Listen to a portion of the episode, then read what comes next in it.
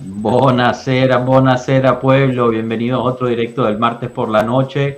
El último martes no pudimos tenerlo por, por unos problemas técnicos, pero bueno, estamos de regreso ahorita y bueno, estaremos hablando un poquito de lo que es el, el, el, torbellino de, de, noticias que se vienen y, y, bueno, también el mundial, que ya por fin terminamos la ronda de 16, empieza lo bueno, si es que nos han todavía entretenido con lo que llevamos. Comienza.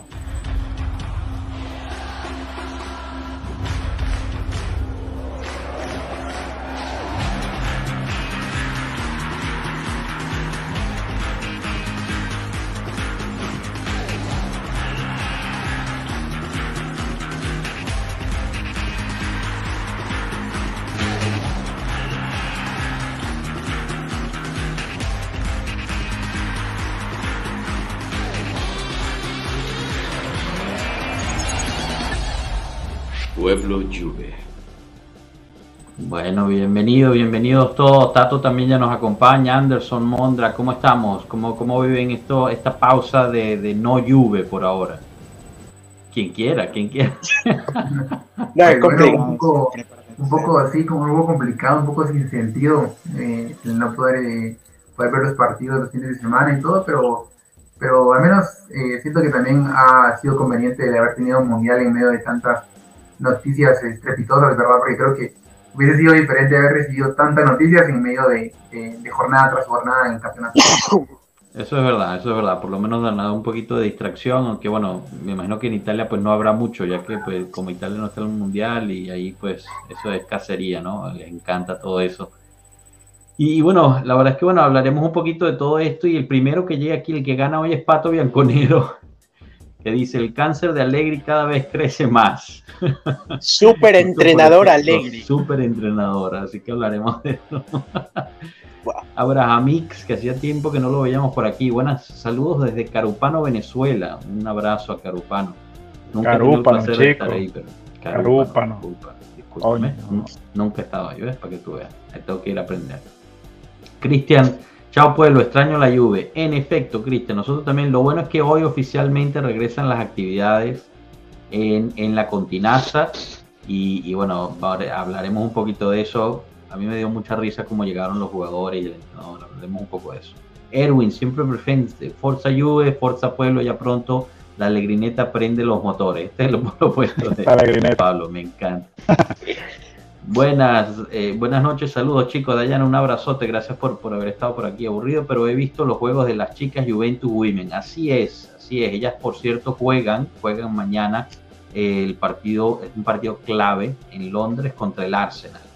Así que si logran sacar el resultado, prácticamente estaríamos eh, casi calificados a la siguiente ronda, lo cual estaría espectacular porque nos tocó un grupo súper, súper difícil este año. Así que bueno, ojalá, ojalá saquen ese resultado. No va a ser fácil contra el Arsenal. Es un equipo durísimo. Además juegan en el Emirates, que imagino que va a estar bastante lleno.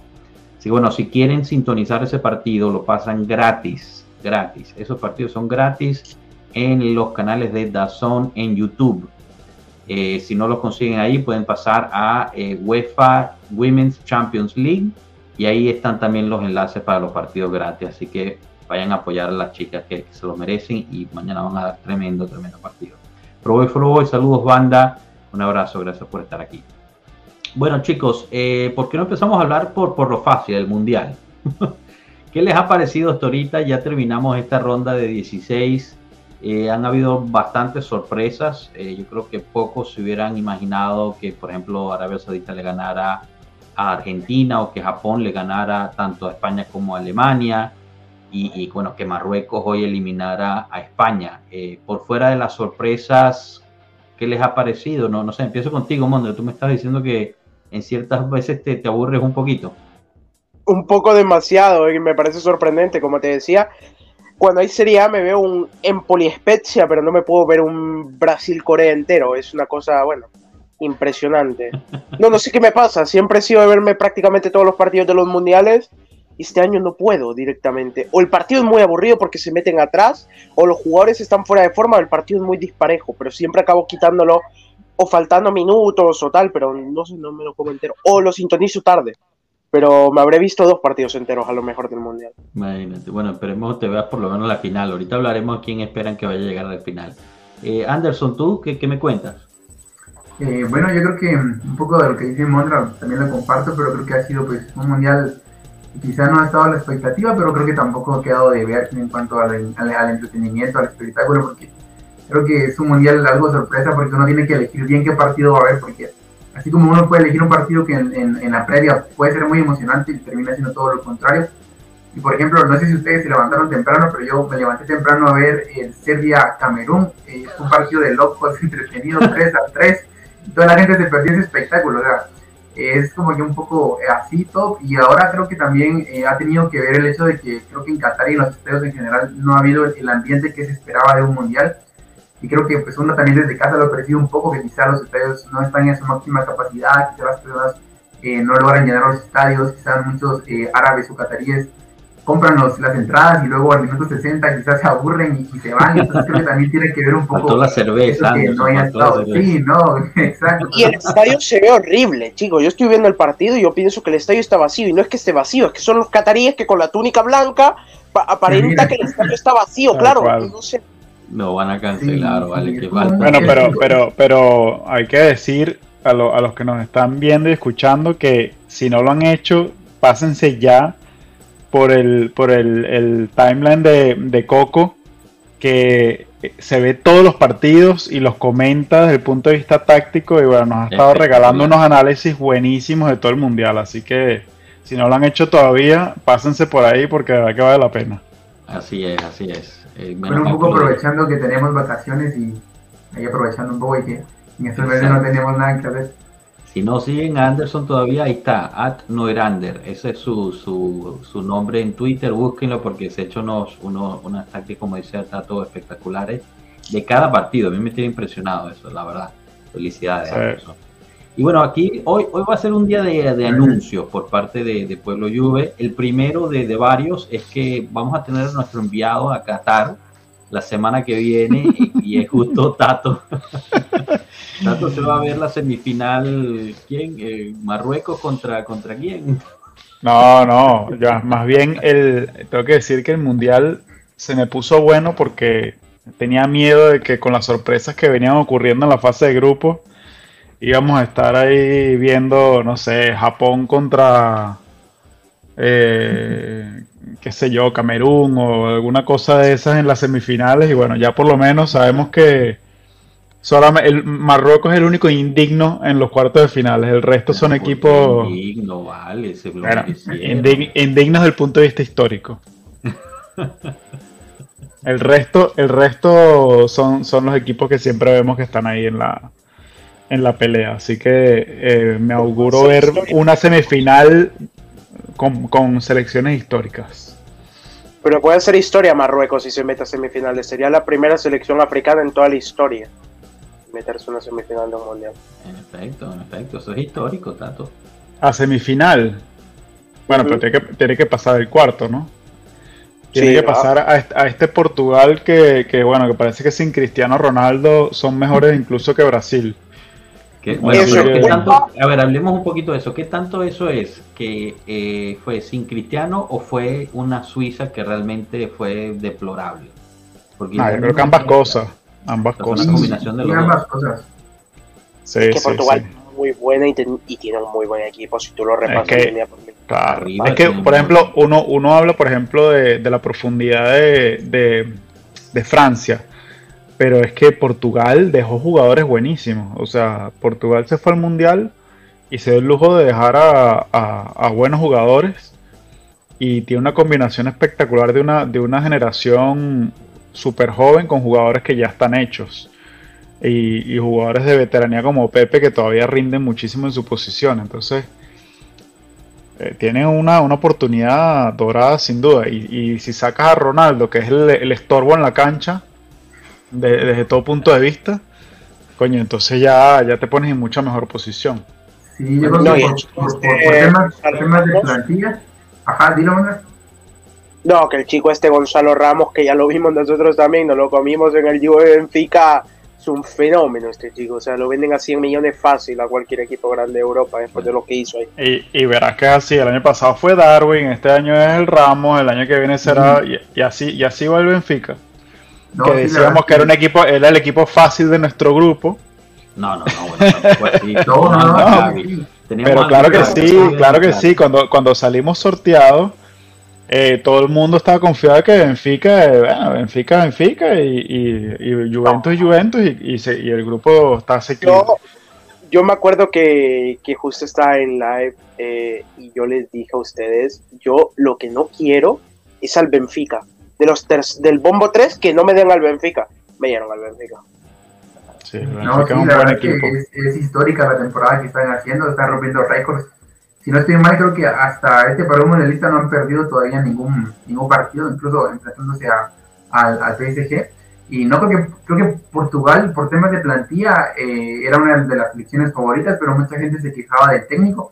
Y al menos hasta ahora ha respondido y esa movida que hizo de sentar a Cristiano y poner a Gonzalo Ramos, hasta el momento le ha salido y le ha salido bastante bueno, no, no olviden que aquí cuando hicimos la predicción en Pueblo Juve del Mundial, al final el equipo Pueblo Juve junto con todos los, los videoescuchas escogimos Portugal como campeón. Así que bueno, no, es para decir nada, ¿no? Pero algo, algo sabremos. No, me acordaba de eso. no me acuerdo, si no estoy mal, creo que dijeron que la final era Brasil-Portugal para que Messi se volviera loco. por decirlo de una forma así Portugal y que, y que Portugal ganaba con Ronaldo levantando la copa y sí, no, Messi se morían.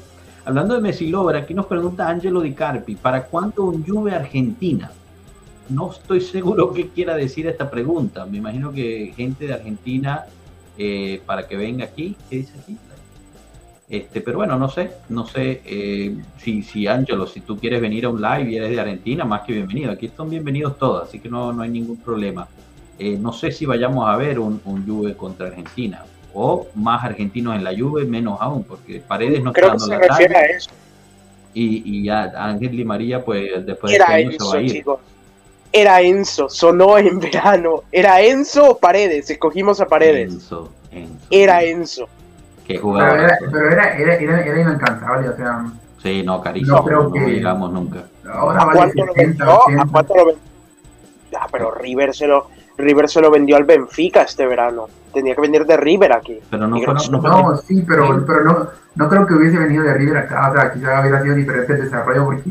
Se eh, supone. Mira, yo mira leí, Cayo Jorge y, y pegó el salto de yo leí, en su día, yo leí en su día Sí, pero es que este chico tiene una capacidad de adaptación que Cayo Jorge no la tiene. O sea, jugaba en. No me acuerdo en qué equipo de Argentina jugaba, pero era un equipo de media tabla. Pasó a River en dos meses, era el mejor centrocampista de la Liga Argentina. En Defensa y Justicia jugaba. Jugaba en Defensa y Justicia, ahí fue campeón de la Copa a Argentina, luego pasó a River y luego pero, Benfica, pero, yo creo que. Mondra, este, este muchacho es de River de toda la vida, jugó en Defensa y Justicia préstamos. No, sí, sí, sí, sí, sí. Este es un tipo de pedigrí. Este es un tipo de pedigrí. Sí, pero luego pasa luego pasa al Benfica y en dos meses el mejor centrocampista del Benfica y pasa a Argentina y en tres partidos que lleva, cuatro partidos. es, buenísimo, es buenísimo. Y me acuerdo que la Juve mandó reclutadores a verlo en el River claro, Pero es que, sí, pero es que no funciona así, porque cuando tú... Es decir, ¿por qué estos jugadores van al Benfica y no vienen a la Juventus? Porque, porque, o sea, la historia está ahí. Todos estos tipos que pasan por el Benfica luego encuentran una mejor plataforma para llegar a Europa de la que pueden conseguir en la Juventus, que es un equipo que tiene mucha presión, siempre está obligado a ganar, tiene muchos jugadores en esas posiciones, no tiene un proyecto a largo plazo para, para desarrollar a jugadores. O sea, lo mismo de siempre. Ahora estamos viendo algo, empezando a ver algo diferente, ¿no? Porque queremos desarrollar a estos talentos italianos, etcétera. Pero todos estos talentos top de Europa, de, de Sudamérica, que quieren saltar a Europa, usualmente agarran a estos equipos, al Porto, al Benfica. la Liga eh, Portuguesa es bastante cómoda para ellos en el tema cultural también. Claro, la Liga Española, algunos, el Villarreal, el Valencia, el Sevilla, esos son los equipos que ellos agarran para dar el salto. Raro que caigan en Italia. Y sobre todo en la Juventus, que como de nuevo es un equipo que, siempre tiene que estar ahí ya ganando. Antes, antes sí lo hacían, ¿no? Dybala llegó por Palermo, o sea, muchos argentinos han llegado por, por Italia por los clubes menores, pero yo creo que eso ha cambiado ya de tiempo. Pero, pero, pero, pero, ¿cómo llega, o sea, Dybala? Bueno, no sé, esto ya, es caer en, otra conversación, pero eh, Dybala es un jugador de talleres de Córdoba, o sea, Dybala no es un tipo de River, de Boca, de, sí, sí, de acuerdo, Que, tienen, o sea, que tienen otro recorrido. Incluso para los brasileños, eh, los jugadores de los equipos top en Brasil em, van, tienen otras rutas para, para llegar a Europa.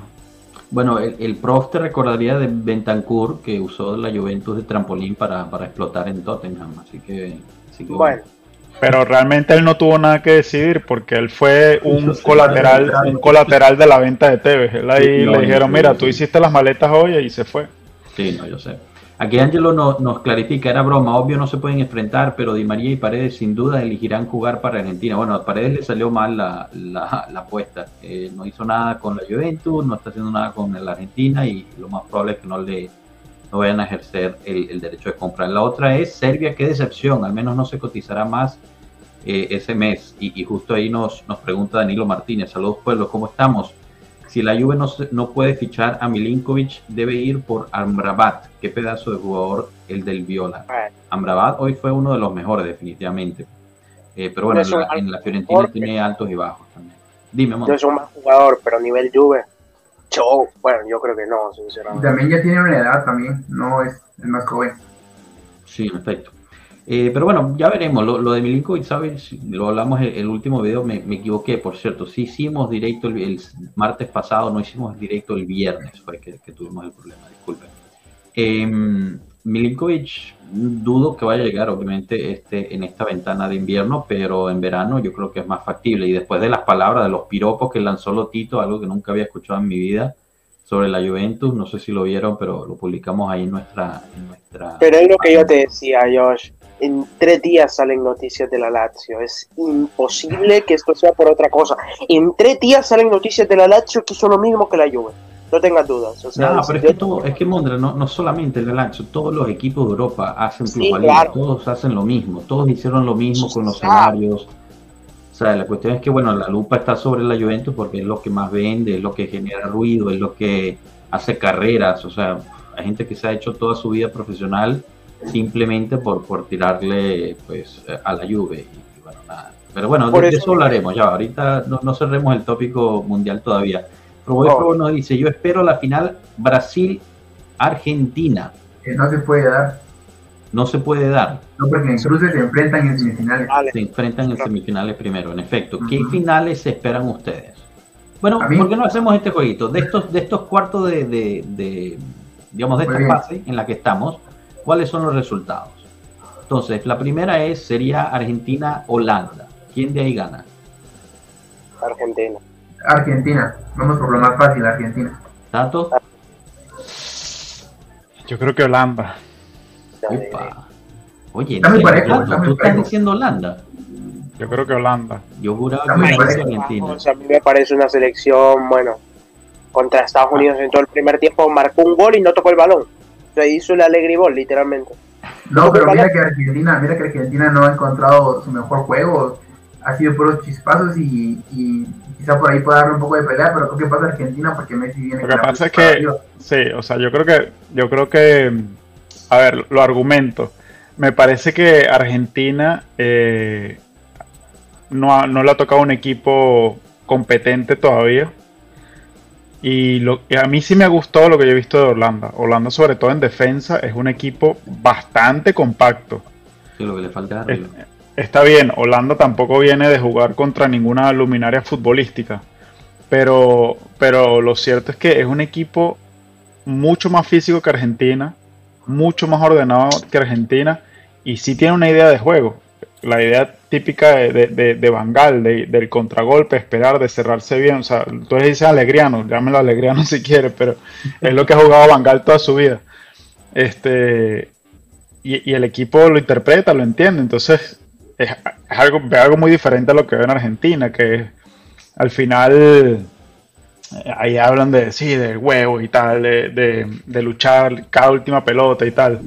pero ya a partir de cierto punto en el campeonato eso no te alcanza, porque, bueno, sí, puedes estar ahí peleando todo el partido como hizo Marruecos y llegas a cero y, y, ves que pasan los penales, ¿no? Eso también es una opción, pero, pero, pero Holanda sí es muy peligroso en ataque. Yo, por ejemplo, el partido que, que hizo Depay contra, contra Estados Unidos, bueno, está completamente enchufado. Ese tipo hace ese partido contra Argentina y Argentina no tiene como parar a ese, a ese jugador. esa es la cuestión con, Depay, ¿no? Que, no siempre está enchufado, ¿no? Es, dinos. No, sí, pero, pero por ejemplo está Cody Gakpo, está a nivel de Frankie Young. Creo que es una llave bastante pareja, mucho más pareja de la que muchos argentinos creen. Yo creo que ellos ya se ven en semifinales contra Brasil, pero esa, esa, esa, esos cuartos de final. Los argentinos se ven alzando la copa. No, también, sí, pero esos cuartos de final van a estar muy parejos. Sí, yo creo que es parejo. El problema es que, claro, si vamos a la paridad, Argentina tiene jugadores que individualmente, si tú los comparas con los de Holanda, son muchísimos mejores. Son, jugadores que te decían un partido. Messi te decía un partido, por ejemplo. El día de hoy, Messi que... en el borde del área va adentro. Julián Álvarez te decía un partido. ok, dale, Julián Álvarez, ¿quién más? Enzo te decía un partido con la pegada que tiene. Di María te decía un coño partido. Es, ¿Qué coño es Enzo Fernández? Carajo que sí, que, es muy bueno, pero es un, es muchacho. Está, explotando este mundial, hay que decirlo. Perfecto, pero lo, que te tienen, lo que te tienen los muchachos es que no sabes qué, qué, de qué esperar de ellos. Porque hoy los muchachos de España no dieron, por cierto. Ninguno por, por ejemplo, por ejemplo, pero, pero, pero te digo más, o sea, eh, volvemos a lo mismo. Eh, Enzo se ha mandado unos partidazos, pero ¿contra qué selecciones? Sí, es verdad. Con selecciones que han, que han sido deficientes. O sea, el partido a lo mejor, la selección más, más así fuerte que, enfrentó Argentina fue la de Polonia. Pero bueno, fuerte defensivamente, porque del resto no tenía nada. Y luego ya, y luego ya sabemos lo que, le, lo que le hicieron a Polonia. O sea, este, este hablamos, hablamos, hablamos usualmente de niveles. En este, en este, y en, y en este mundial, definitivamente hay niveles. O sea, yo creo que hay unos equipos que están en un nivel y ahí está eh, Francia, ahí está, en mi opinión, está Brasil y, a lo mejor incluso Portugal. Y luego está una, una segunda línea que puede ser Inglaterra, a lo mejor Inglaterra solo. Y después están los demás. Yo creo que los demás van a pasar bastante Es otro de esos que no se ha enfrentado con alguien fuerte todavía. Este, este, este está bueno de Angelo. Dice, existe un algoritmo muy interesante. El perdedor del 2002 ganó el 2014 el perdedor del 2006 ganó el 2018, ahora el perdedor del 2010, el 2010 debería ser el ganador, que sería Holanda, ¿no? En este caso. Esa, esas cosas sirven hasta que... ya no sirven, ¿no? Pero también está una que leí yo el otro día en Twitter, que es que se pierde contra el campeón, el que pierde contra, uno de los que pierde contra el campeón de ese año, sale campeón el siguiente. Por ejemplo, en 2010, Alemania pierde con España.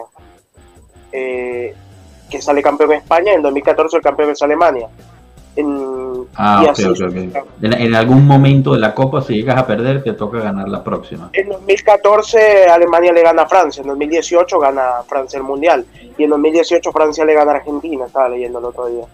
Entonces, claro, digamos, ese conviene a Argentina, entonces. Claro, hay cábalas para todo, quiero decir. Al final eso, claro, esas cosas sirven que ser. Bueno, la, el otro este cuarto de final sería Croacia-Brasil. Ese se ve más interesante de lo que pinta, ¿no? ¿Qué, opina Anderson? Eh, bueno, yo creo que Brasil va como favorito y creo que Brasil va terminando, eh, o va a terminar por, pasar, pero creo que también va a ser un duelo bastante interesante. Sobre todo el tema eh, de, de, Bardiol, este central croata que es buenísimo, es buenísimo, para mí el mejor central de la fase de grupos.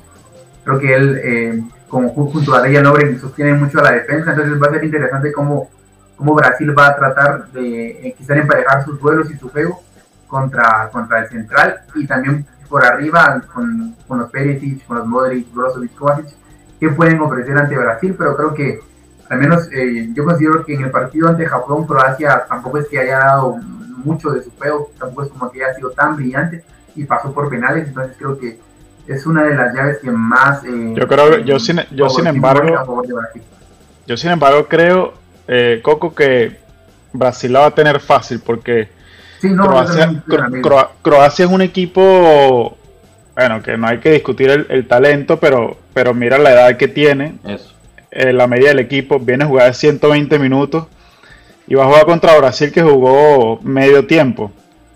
Básicamente, porque después de medio tiempo cerró el partido y, y trotaron el resto del partido, ¿no? Y solo para, para apoyarte en eso, Tato, tiene un plantel bastante joven Brasil, y, de, o sea, todos están bastante y profundo, y, profundo. No, sí, yo estoy de acuerdo. Yo va, a ser buen choque entre experiencia exacto, Sí, exacto. Por ejemplo, yo quiero ver esos duelos, por ejemplo, Bardiol eh, contra los delanteros de Brasil, en el medio campo, Modric, Casemiro, pero es más, más que todo atractivo en ese sentido, donde los duelos, porque creo que sí.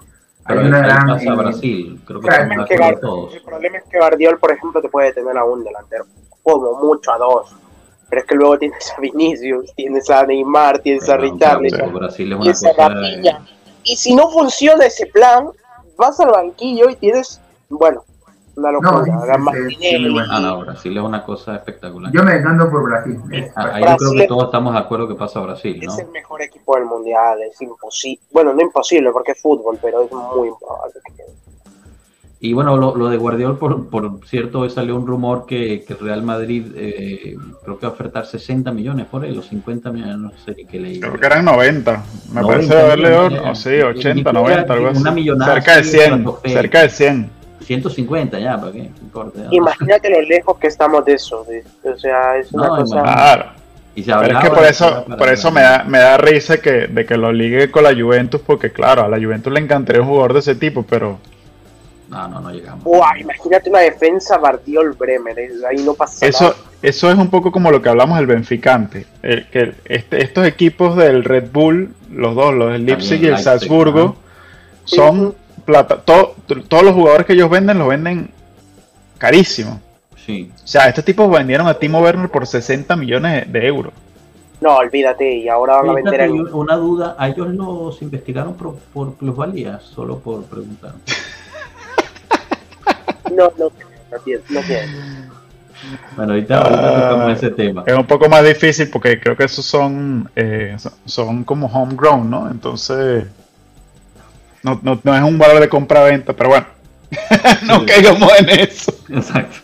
Después hablaremos de eso. Marruecos, Portugal. Aquí habrá sorpresa de Marruecos otra vez. Yo lo veo muy difícil, muy difícil.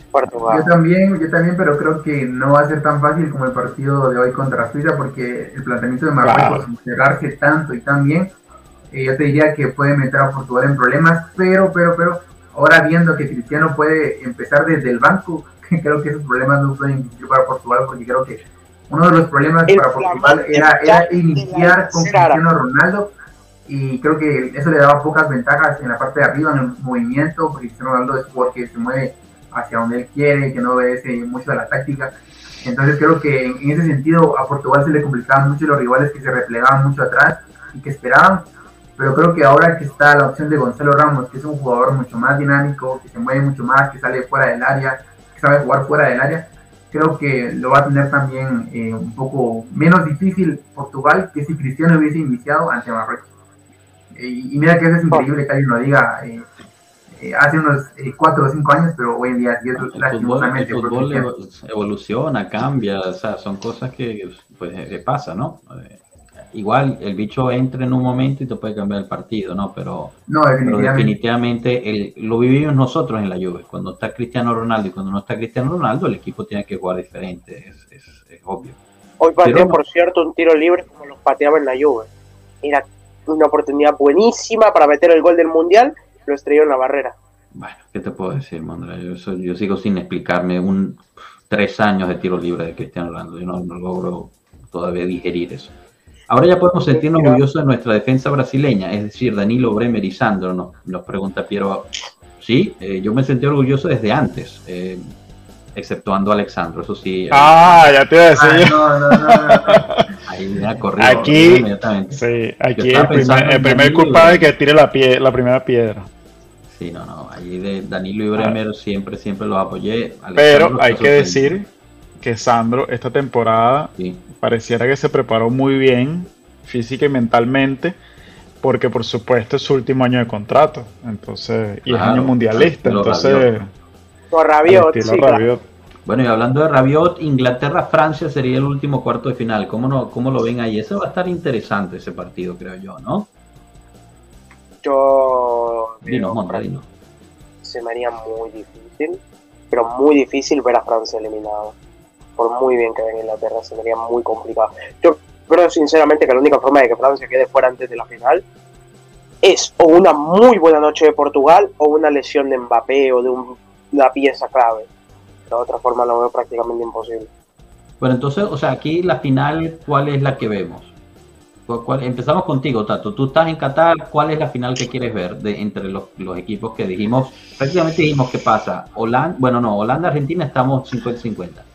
Pasa Portugal, Brasil y Francia. Eh, no sé, al final no escuché de Tato y de Anderson sobre Pero a ver, pero a ver, o sea, me estás preguntando la final que quiero ver o la final que creo que voy a ver. Ambas cosas. es tan diferente la respuesta. Claro que sí, porque yo, yo sí quisiera ver, o sea, porque voy a estar ahí, quisiera ver Argentina en la final. Ok. Quisiera ver Argentina-Portugal en la final. Sería espectacular. Messi, Ronaldo, el, el, The Last Dance. Aburrido. The Last Dance en Doha. Holanda va a pasar por encima de Argentina. ¿Ah? Pero dices que Holanda va a pasar por encima de Argentina por eso te digo, una cosa es lo que yo quisiera ver y otra cosa es lo que creo que va a pasar. Bueno, ¿qué crees que va a pasar? ¿Cuál crees que va a ser la final? A ver. Em, la final sería entonces Brasil por ese lado. O Brasil le gana, Brasil le gana a Holanda y, y entra Brasil, ¿no? Y en el otro lado quedaría Francia-Portugal. Y después de haber visto lo visto de Francia, Francia. O sea, la final es Francia-Brasil para tanto. Lastimosamente, otra vez. Mira que la mía es un poco similar con la que quiero y con la que creo, porque creo que hay posibilidades bastantes de que así ocurra. Yo veo en las semifinales Brasil-Argentina, eh, Francia-Portugal, igual que tanto en la final Francia contra Brasil, pero vamos a tener ese duelo Messi contra Cristiano, pero no por el trofeo, tercer lugar, sino por el tercer lugar, exacto. Entonces, todos quedan contentos, todos quedan felices, tenemos la ah, que, tercer lugar. Los argentinos. Y, hay posibilidades de que pueda pasar. Los argentinos no quedan felices. Mondra, ¿tú? Yo veo semifinales eh, Argentina, Brasil, eh, Portugal, Francia. Y creo que sí, que lastimosamente nos vamos a quedar a un partido de, de ver la final, probablemente la final más importante en la historia de los mundiales. Y creo que nos vamos a comer el Francia-Brasil, que va a ser un partidazo, pero pero quisiera el Portugal-Argentina, me encantaría. Pero, pero, pero las finales, las finales nunca son partidazos, ¿no? O sea, claro, es todos juegan con temor a perder. ¿sí? Por eso, por eso es que necesitamos Argentina-Portugal de tercer lugar, porque ahí se van a dar con todo, no, nadie le importa quedar de tercer lugar. Exacto, Los niños a lo suyo y los adultos a lo nuestro. Tocayo Anderson. Argentina, Portugal es el sueño húmedo de todos, pero la final será Brasil, Portugal. Interesante. No, Portugal sin duda, eh, a ver, o sea. Tiene con qué. Tiene con, qué. Tiene con qué. lo, que, sí es cierto que los cuartos de, de finales. Lo que pasa es que en lo que. Semifinales aún mejor. En lo que, en lo que Mbappé agarre ahí a Cancelo, lo deja amarrado, hecho un 8 y el tipo no, no sabe ni dónde está. Pero Cancelo es el mejor lateral de toda la historia que ha pasado por la Juventus, Tato. ¿De qué estás hablando? Excepto cuando tiene que defender. Exacto. Eso no es... A, una semifinal o a las dos? o ¿Cuál es el, itinerario? A las dos. A las, a las, dos, y a la final. Uf. No, eso es mucho bien. Mucho bien. Al que no voy al, al juego del tercer lugar, que ahora estoy pensando. Que, ahora Coco me está diciendo que es justo el partido que yo quiero ver. Pero, pero ese nadie le importa, ese nadie le importa. Messi, no, ¿quién? Me, voy a morir de risa si Tato termina intercambiando la entrada de la final por la entrada del tercer Increíble. Bueno, gente, eh, nada, aprovechamos la pausa que vamos a cambiar aquí para recordarles a todos que se suscriban al canal si aún no lo han hecho y dejar el me gusta, por favor. Eso nos ayuda muchísimo al algoritmo de YouTube para que más gente consiga Pueblo Juve y se una, se una a la comunidad. También los invitamos a seguirnos en nuestras plataformas, están todos en la descripción del video del audio eh, tanto en Twitter como en Instagram como en Telegram. Pueden encontrar muchísima información. En Telegram tenemos las fotos descargables, videos de los goles descargables también, hay de todo. Así que bueno, los invitamos a hacer eso. Bueno, pasemos al siguiente tópico de conversación mientras se reanuda aquí Mondra, em, que sería la parte de la Juventus. Em, empezamos por lo menos, menos este, difícil. Finalmente. Hoy por fin regresamos al campo. Eh, ya se vio los muchachos en el campo, se vio la llegada. A mí me causó muchísima risa porque llega Allegri, que fue el primero que llegó con una Fiat 500 Y, dije, bueno, aquí realmente apretaron el cinturón a todo el mundo, le quitaron los Jeep y le dieron Fiat. Después el siguiente que llegó fue Bonucci con Fiat. Y dije, no, ya está hecho. Y el resto llegó con sus Jeeps de último, de último año y, todos grandotes y tal. El único otro que llegó con Fiat y aún más me hace que lo, me enamore más de él fue Fabio Miretti. Fueron los únicos tres que llegaron con la Fiat 500 y ya con eso tienen, tienen mi corazón. Pero bueno, eh, ¿qué les parece? ¿Qué les parece esta, este regreso? Son 14 jugadores los que llegaron hoy, prácticamente todos los italianos más Cuadrado eh, y Pogba. Eh, Pogba no entrenó con el grupo, estuvo en el, en el, en el gimnasio. todo lo que se filtra es que no va a estar ni siquiera en los amistosos que se van a estar jugando de aquí al principio de la temporada para que pueda regresar a la, a la temporada. Eh, me preocupa, ¿ah? me preocupa porque supuestamente pues iba a estar ya regresando bien y estar listo. Eh, imagino que quieren ser muy cautelosos. Lo que sí vi y, me emociona es pues Federico Chiesa, pues ya lo habíamos visto en el campo, pero digamos se ve bien, está listo, estaría como titular. Se va a ver una Juve totalmente diferente, ¿no? No, no sé Anderson, ¿tú cuáles son tus primeras impresiones? Mm, eh, bueno, yo muy muy feliz que ya esté nuevamente regresando y más que todo que estén ya a disposición de del entrenador. Creo que, creo y me imagino que estos días van a ser para empezar a nuevamente a retomar condición porque en esos días de vacaciones no estuvieron entrenando. Pero creo que es una buena oportunidad para el técnico de contar con jugadores y no estamos hablando de pocos jugadores porque el hecho de que Italia no haya clasificado al Mundial le deja a Allegri a, a su disposición eh, pues bastantes jugadores que podríamos decir que son parte clave de, de, la plantilla. Entonces creo que son días que se pueden aprovechar de, buena forma. Y yo estoy casi seguro de que los jugadores que van a estar entrenando estos días y van a jugar los amistosos son aquellos que van a iniciar como titulares eh, frente a Cremonese ya en enero. Sí, seguramente, es lo más seguro. Eh, o sea que Perín sería titular, ¿no? También, porque Chesney, ¿cómo era el, regreso? Primero regresan Dusan Vlaovic y Kostic después los polacos, ¿no? De los que sí, los polacos y McKenny. Ah, McKenny, ¿verdad? McKenny y McKenny los polacos regresan al mismo tiempo. Primero llegan Dusan y, y, Que ojalá McKenny tome el avión de regreso a Turín y le consigan uno a Londres o algo. Bueno, la verdad es que esa es otra, ¿no? Que, digamos, se vio bastante bien en el mundial, o sea, no nada espectacular, pero lo hizo bastante bien, se, se distinguió, pues si sale una ofertica por ahí que ya se, ya se venía escuchando, pues no, no vendría mal, ahí pues haríamos otra plusvalía para la investigación del año que viene, em, y, pues listo, eh, ya con eso pues haríamos un espacio para, para las entradas, ¿no? Que se necesitan, que sería más que todo en los laterales.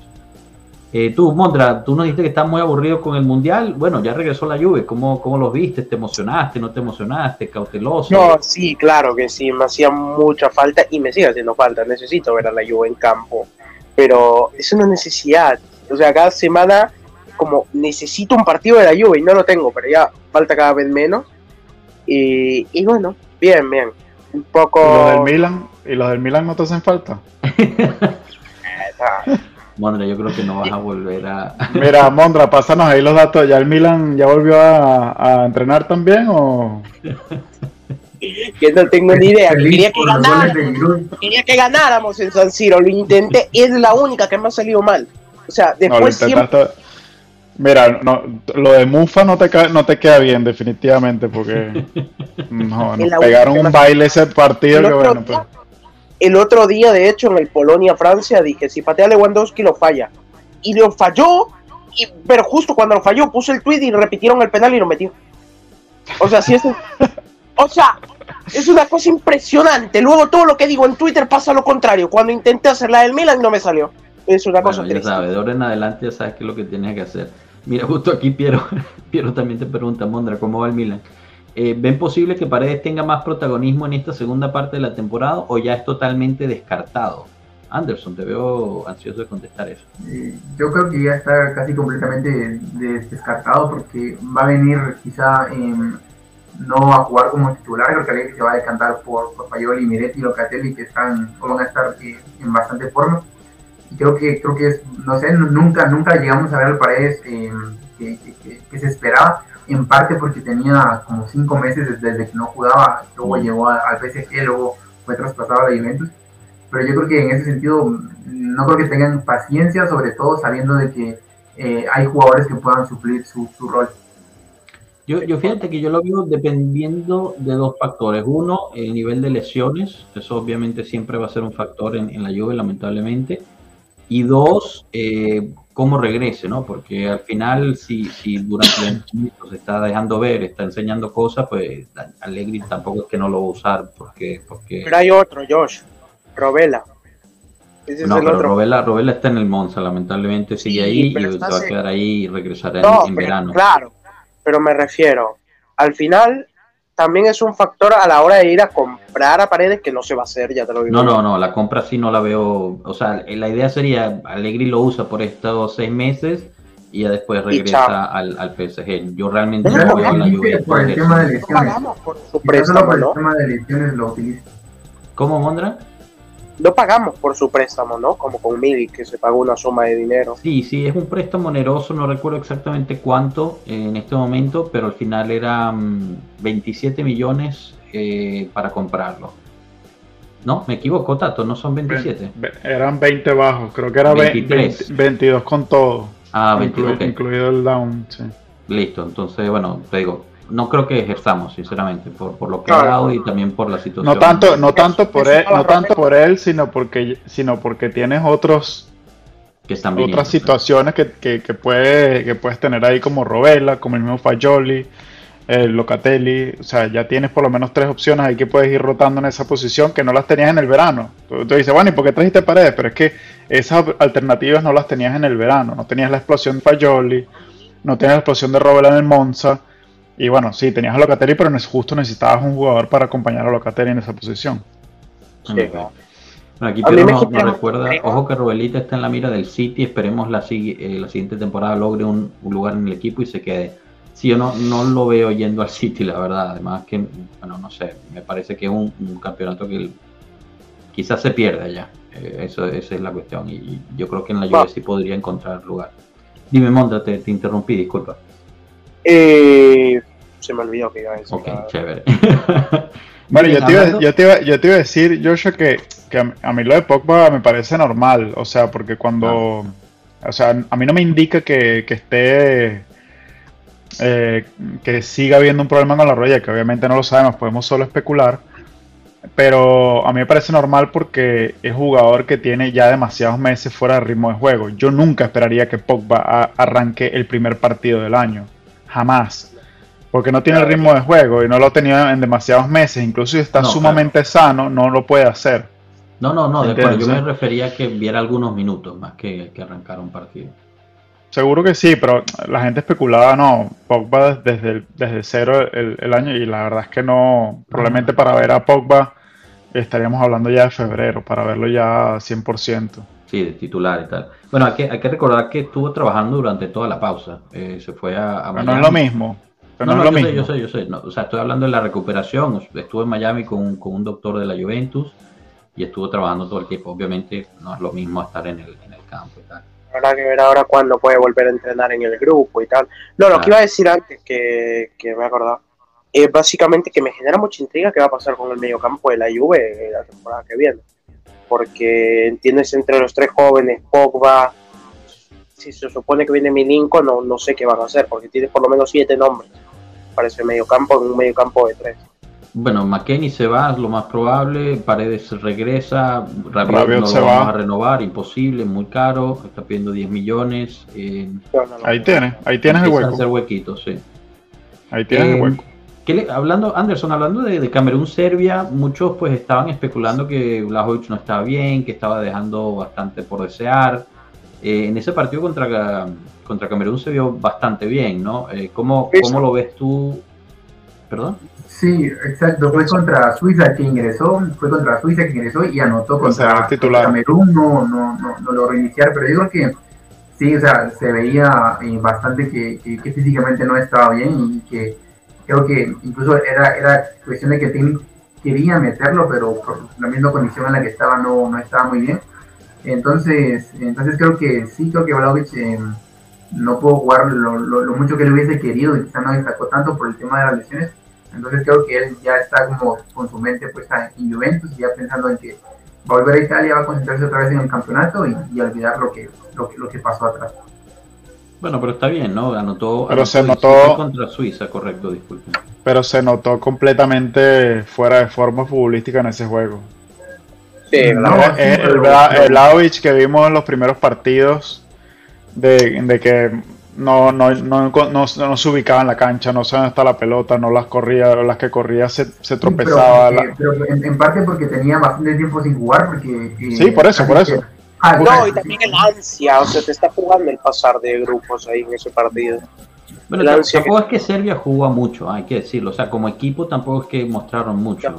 O sea, no, estoy, no estoy en contra de lo que están diciendo, yo creo que Blajovic igual, por, por fuera de forma, de, de consistencia de, juego, pero en general el equipo en total a mí me desilusionó mucho. Yo esperaba mucho Serbia toda la Copa del Mundo jugó a tirarle centros a Mitrovic.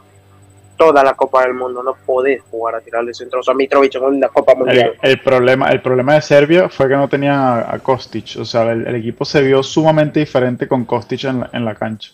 Sí, porque no, no, iniciaron con Kostic de, titular y pues eso se sintió bastante. Los dos primeros partidos no tuvieron a Kostic y ya ahí pusieron en riesgo su, su clasificación. bueno, pero qué importante punto, ¿no? Imagínense, o sea, somos la Juventus, qué buen, en qué buena posición estamos que tenemos a un tipo como Kostic que te, te hace o te rompe una selección o un módulo de juego de toda una selección. La verdad es que a veces pasa por desapercibido, pero Kostic cada vez es más importante. Un jugador que tiene demasiado valor táctico. No, sí, y además yo creo que la eliminación de Serbia temprana, temprana en el Mundial es beneficioso para Juventus porque estamos hablando de que Vlahovic jugó un partido, que Kostic jugó un partido y pocos minutos contra Camerún, entonces tienen, no con tantos minutos, es cierto que siempre los vuelos, estar eh, fuera y todo es, es, agotador para ellos, pero creo que es mejor para nosotros que hubiesen seguido avanzando en el Mundial. Qué pena por ellos dos, porque estoy seguro que con ellos dos hubiera sido muy diferente la historia para Serbia. Pero bueno, es lo que hay, a nosotros nos conviene. Pobres ellos, nosotros felices. En efecto, en efecto.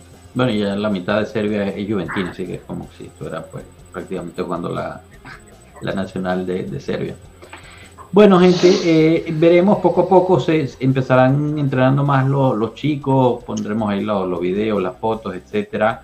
El primer amistoso es contra el Arsenal en Londres, si mal no recuerdo, es para el 14 de diciembre, si mal no recuerdo. Eh, habrá que ver si, si pues es televisado, cómo se puede ver. Eh, me imagino que será transmitido por algún lado, pero, pero bueno, eh, por ahora es eso y irán muchísimos jóvenes. Vimos muchísimos de los jóvenes de la, de la primavera de Montero llegar a pie, por cierto, al entrenamiento hoy. Eh, mientras todos los demás llegaban en sus jeeps, ellos llegaban a pie, me dio, ternura, la verdad. Eh, y, bueno, me imagino que ellos acompañarán al equipo, ya que la U23 sigue, hay, hay campeonato en la U23, así que ellos están, están trabajando en eso. Sabiendo eso de Kostic y lo bien que hace el equipo, ¿qué pasará con él ahora que vuelve Chiesa? Pregunta Piero. Eh, que quién se anima a responder esa pregunta. A mí me parece muy difícil de contestar. Eso es algo que que íbamos hablando desde, desde antes eh, de cómo iba a resolver eso Allegri y solo para contestarle rápido a Daniel Méndez, el amistoso contra el Barcelona se canceló, no habrá amistoso contra el Barcelona. Eh, así que por ahora el único amistoso confirmado es contra el Arsenal, Daniel. No, no sé, ¿quién, ¿quién se anima a responderle a Piero lo de, lo de Chiesa y, y Costa? Yo tengo teorías, pero ninguna me parece que vaya a hacerlo Allegri, la verdad. Una es un 3-4-3, con Kostic de carrilero, Chiesa de extremo. No creo que lo haga. Eh, la otra es un 4-2-3-1 con Di María de media punta, eh, una banda Chiesa, otra banda Kostic y arriba Blajovic. No creo que lo haga. Creo que vamos a seguir con el medio campo a 3. Y no sé, no sé. Dilo, Mondra, dilo, dilo, dilo. Kostic lateral izquierdo. No, por favor, no. Ah. Es que esa es la que me convence, pero es que Kostic no, a... Esa es la evolución natural. hace muchos años, me va a doler mucho. Tengo expectativas de ver qué hará el entrenador, pero me imagino yo que esperemos que Alegre ya esté pensando un poco en eso.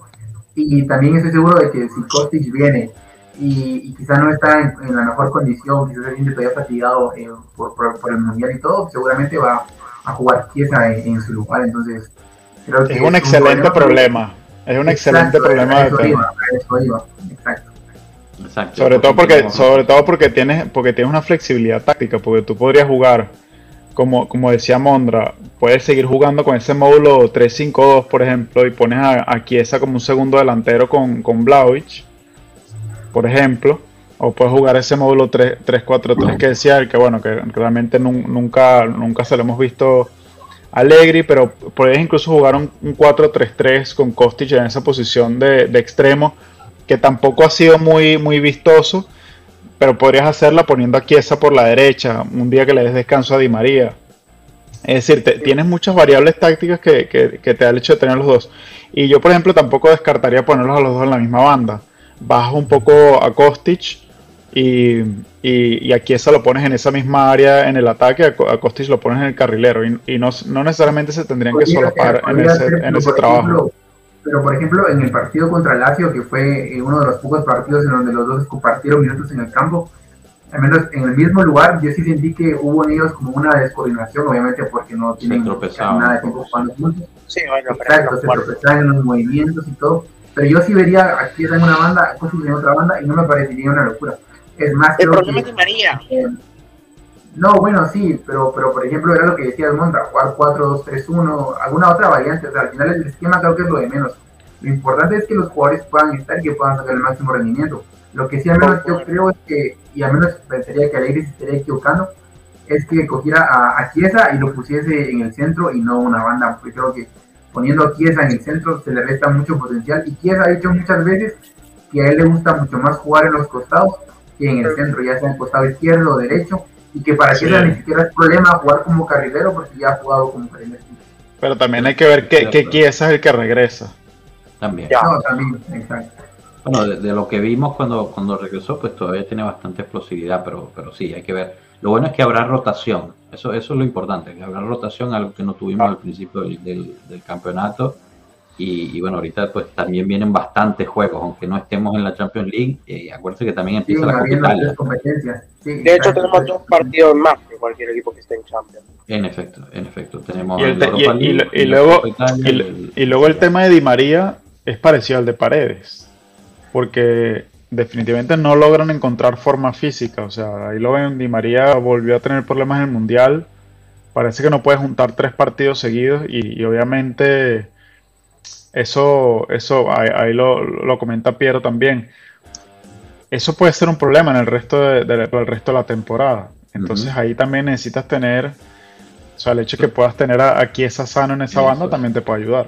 Claro, es justo eso, porque al principio del año pues no lo tenías aquí eso, ¿no? Entonces a quién ponías, a, Cuadrado que ya estaba ya fumadísimo o, o a Zule, pero tampoco es tan cómodo ahí jugando tan de banda. Y por eso, y por eso, y por eso escuchas eh, rumores de que Zule se vaya a préstamo. ¿Por qué? Porque, porque realmente Chiesa es el que le quita el puesto a, a Zule. Bueno, y yo creo que también, y yo creo que, también Alegre tiene que ir pensando no solo en lo que queda de temporada, que es bastante importante, sino también en lo que se viene de cara a futuro, teniendo en cuenta que muchos de los jugadores que hoy en día están en plantilla ya no van a estar en plantilla, entonces creo que si yo fuese Alegri, eh, pensaría también en cómo conformaría mi esquema, pensando en los jugadores que ya no van a estar y más que todo pensando en los que se van a quedar, ¿verdad? Creo que sería lo más Es que no lo puede pensar ahora porque no sabe si va a seguir. Desde mi punto de vista, El, el si planeo basado en que sí se queda, ¿no? Pero sí, la verdad es que no va a saber. Es algo hace, que, te hace, que te hace pensar que no se va a quedar? Si terminamos la temporada sin Scudetto, sin Copa Italia y sin Europa League, se va a ir. Yo, no, creo que... no, Alegre. no, no, Muchachos, muchachos, yo se los digo, remedio para la frustración, remedio para la frustración. Cada vez que usted quiera que Alegri se vaya, usted va a irse, recuerda que él firmó cuatro años con la Juventus. pero que yo no quiero que se vaya, que se quede, pero que gane algo. Si no gana, que se vaya, por favor, que tenga dignidad. Va a, ser difícil, va a ser difícil si no gana nada y queda fuera de Champions. Eso sí me parece que va a ser difícil. Que, yo, creo, yo creo que yo creo que si el equipo al menos compite, o sea, yo creo que si el equipo queda fuera de Champions en, el, en, el, o sea, en la Serie A, eh, queda por, por debajo del cuarto, va a ser muy difícil justificarlo. Pero yo creo que si, si, si definitivamente se mete en la, en la competencia por el Scudetto, o bueno, no sé si el Scudetto, pues ya el Napoli está súper salido, pero por lo menos que, que, quede sólido en la segunda posición, eh, o sea, que, el equipo siga mostrando este crecimiento que mostró en los últimos seis partidos, es lógico que se quede. Sí, claro, así se quede. Pero si queda cuarto lugar, pierde Copa Italia y en Europa League no, no sé, no gana, me parece un fracaso de temporada absoluta. Bueno, ganar un Europa League no es fácil. Eh, no, ya, claro. digamos, un, trofeo sería bueno traer. O sea, te voy a decir algo después. Mira, a, este punto de la temporada, viendo cómo está el Napoli, viendo que ya queda eliminado de, de la Champions League, lo que yo quisiera ver del equipo es que definitivamente de aquí al final de temporada sigan mostrando un crecimiento sostenido en la, en la calidad del juego y los resultados. Y es lo que va a pasar. si, no, si, si, si, tú ves que, que, volvemos a ese equipo que, que, se desaparece, te juega dos partidos y después los otros tres no los ves en la cancha. Si, si, sigue, si seguimos viendo eso, yo ahí sí pensaría que definitivamente la, la guía técnica tendría que cambiar porque no estás logrando esa continuidad. Y la continuidad es lo que al final te gana esos torneos, no, no, es, no, es no es otra cosa. Sí, sí, el, famoso crucero, ¿no? El eh, ritmo de crucero, que, que decía el mismo Alegre. Eh, bueno, perfecto, ya para, para, ir cerrando, que se nos está acabando la hora, eh, hablando de Allegri, pues lo, pusieron como súper, súper entrenador prácticamente, le, dieron un poquito más de poder con, con Cherubini a sus espaldas en la parte deportiva. Pero bueno, eso más que todo para abrir un poquito pues eh, esta parte de, la, de las investigaciones. Realmente no ha habido muchas novedades. Eh, se ha publicado muchas filtraciones de llamadas. Eh, la, portada, la portada de Gaceta para mañana se ve bastante explosiva, así que... La portada de la Gaceta de mañana es una burla, es una burla. Si no la, han visto, la, tenemos ahí en, en, nuestro, en nuestro Twitter. yo no sé ni siquiera realmente cómo, cómo eso se puede llamar no, no se ve tanto por el, por el background. No, no se ve. Ah. Eh, bueno, vayan, vayan al Twitter, ahí lo tenemos, ahí lo tenemos. Eh, no sé cómo eso se llama periodismo, sinceramente. Dice, dice la portada que la Juventus eh, anunció a sus accionistas que el balance está en peligro y que, la Europa y la Serie está en peligro. Yo no leí nada sobre la Juventus anunciando algo a los accionistas, o sea que no sé si es que están sacándolo de contexto o, que es la situación, pero es lo que se espera en estos momentos. Ese, ese amarillismo que, constantemente eh, pues, pues sale y porque, bueno, vende, vende periódico. No, y por eso creo pero quién, Pero quién, pero ¿quién compra un periódico que dice esto? Porque incluso si tú, o sea, Incluso si tú odias a la Juventus, ¿para qué vas a comprar un periódico que te dice? No, pero un montón de gente lo va a comprar. O sea, yo creo, yo, o sea, yo creo que esta gente cree, cree, ellos creen que estas cosas bueno, pero, son interesantes. Pero de periódicos es clickbait también, o sea, lo ponen en la portada del, del sitio web y la gente hace clic al, al, Claro, y si lo venden es porque saben que hay gente que lo compra. Es que venden. Sí, no, sí. No les daría, no les daría tanto crédito de que sean tan, tan inteligentes y conocedores de su, consumidor. Claro. no, yo creo que es más por clickbait que, que, otra cosa. Y, y, bueno, sí, yo me imagino que alguien se lo, se lo comprará. La cuestión es que, bueno, hace ruido y como estábamos diciendo al principio del, del, del directo, pues crea carreras, ¿no? Hay muchos periodistas que se han creado su carrera solo por, por tirarle a la Juventus. Es que eh, tú, ves, tú lees Twitter y hay una cantidad de estupideces inmensas. Es que te, ah, ves cómo se negoció el traspaso de Locatelli. A mí qué me importa cómo se negoció el traspaso de Locatelli. O sea, quiero decir, no, sí, es un pago a plazo, pero no es una plusvalía, no es algo a investigar. Sí, se pagó, se acordó. Sí, no, ahorita, ahorita, todo está bajo investigación según, según los diferentes medios, ¿no? Ahorita sí, sí existe una negociación de dos meses por Locatelli eh, está, esto está mal. O sea, si se acuerdan, esa negociación fue dificilísima, dificilísima. Fueron dos meses para que llegara Manuel Catelli a la, Juventus. y al final no llegó barato, recordémoslo, fue durante COVID y llegó creo que por 40 millones pagables en varias cuotas, pero no, no es barato esa, esa compra. Eso también está bajo investigación. Eh, según los diferentes diarios. la cuestión es que aquí, y, reiteramos, y quizás la prueba infinita es lo que dijo Lotito sobre la Juventus. Cuando, si tú escuchas a un presidente como Lotito, que habla que habla cosas positivas sobre la Juve, sabes que la situación es mucho más, eh, digamos, más, más, profunda de lo, que, de lo que se pinta. No es solamente la Juventus que está en esto.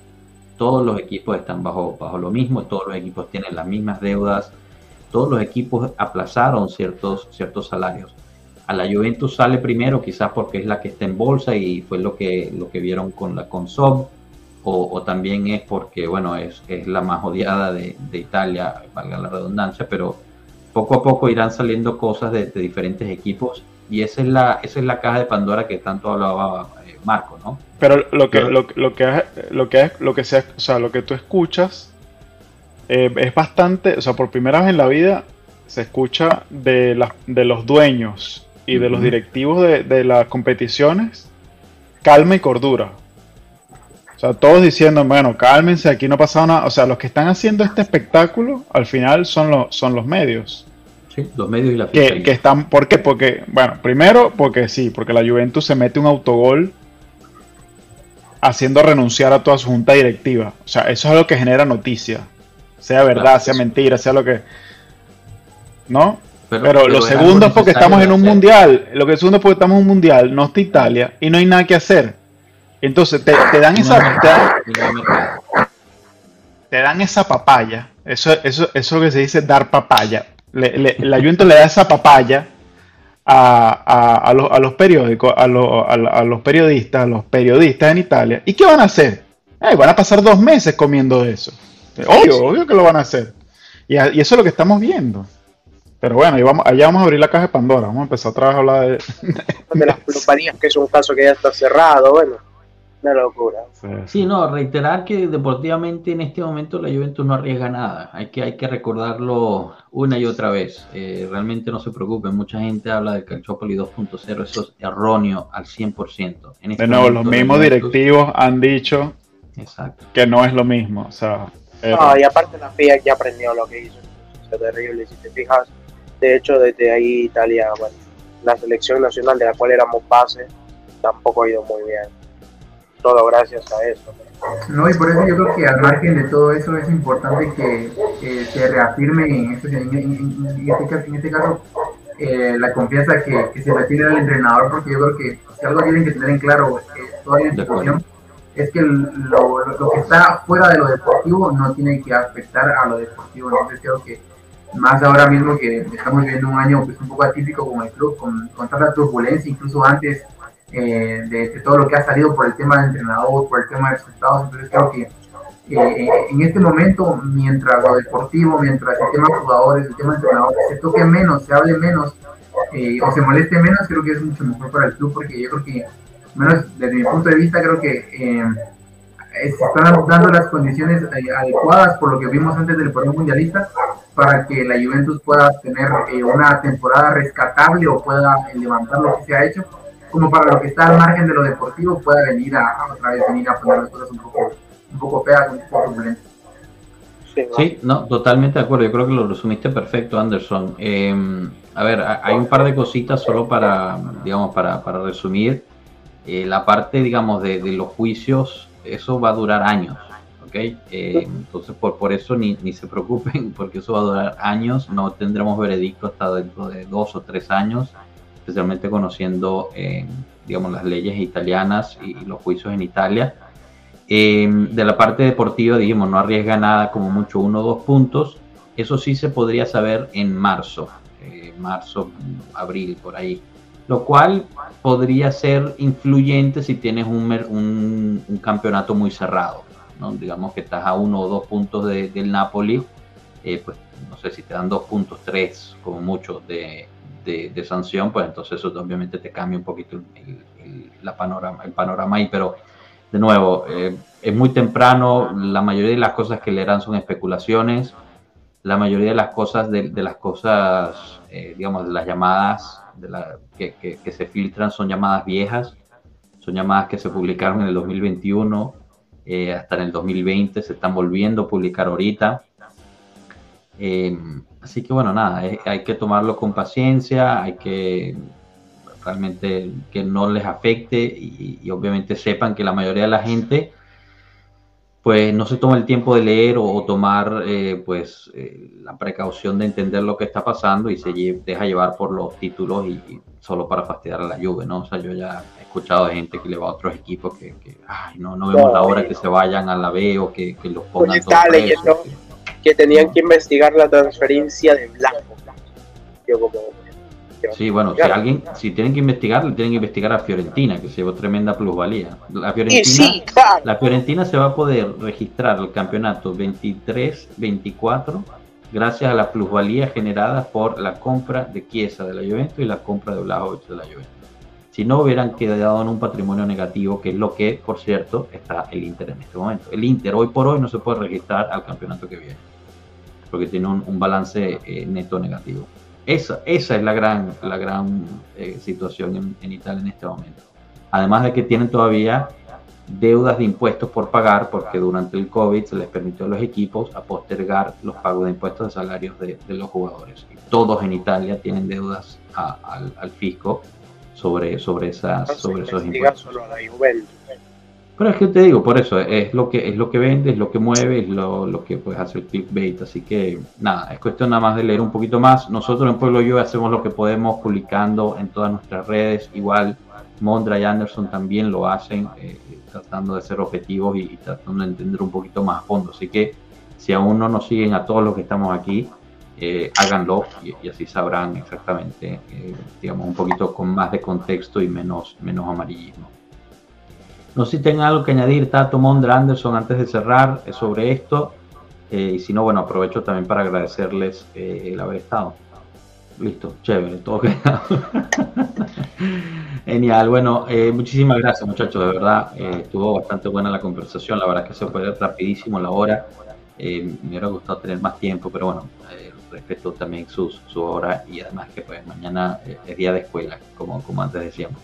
Gracias muchísimo a, todos los que estuvieron en el, en el chat. Eh, la verdad, buenos los comentarios, muy buenas las preguntas, bueno el debate ahí también. Eh, y bueno, recordamos, suscríbanse al canal, denle el me gusta, por favor. El me gusta es gratis, la suscripción también, pero bueno, el me gusta seguramente no les cuesta nada y eso nos ayuda muchísimo en el algoritmo de YouTube para ir a encontrar más, más pueblo Juve que quiera, que quiera formar comunidad con nosotros y, pues los invitamos a seguirnos en todas nuestras plataformas que están en la descripción del audio y del video. Muchísimas gracias, un abrazo a todos, pásenla rico, no hay mundial por un rato, así que bueno, nada, mañana es solo lluvia y veremos qué, nos puede dar la Juventus para distraernos y, bueno, nos vemos, nos vemos el viernes. Ah, por cierto, otra, otra, dije que iba a ser día de anuncios. El próximo martes, especial el martes. Durante el día tendremos a Frank Leonetti aquí de nuevo con nosotros. Así que empiecen a preparar sus preguntas eh, sobre todo de la Juventus sea mercado sea situación actual sea futuro lo que sea pero lo tendremos aquí. Lo más probable es que no vaya a haber un directo en la noche ya queremos ese pero bueno ya veremos. Eh, y después eh, ya después de la semana que viene cerramos el viernes con el directo del viernes y nos vamos a tomar dos semanitas para disfrutar las, las fiestas natalicias y, el fin del mundial y, listo. Y ya regresaremos eh, la, la, primera semana de enero cuando regrese la lluvia, ¿ok? Así que bueno, ya, anuncios terminados, se acabó, chao, buenas noches pueblo, gracias. Chao.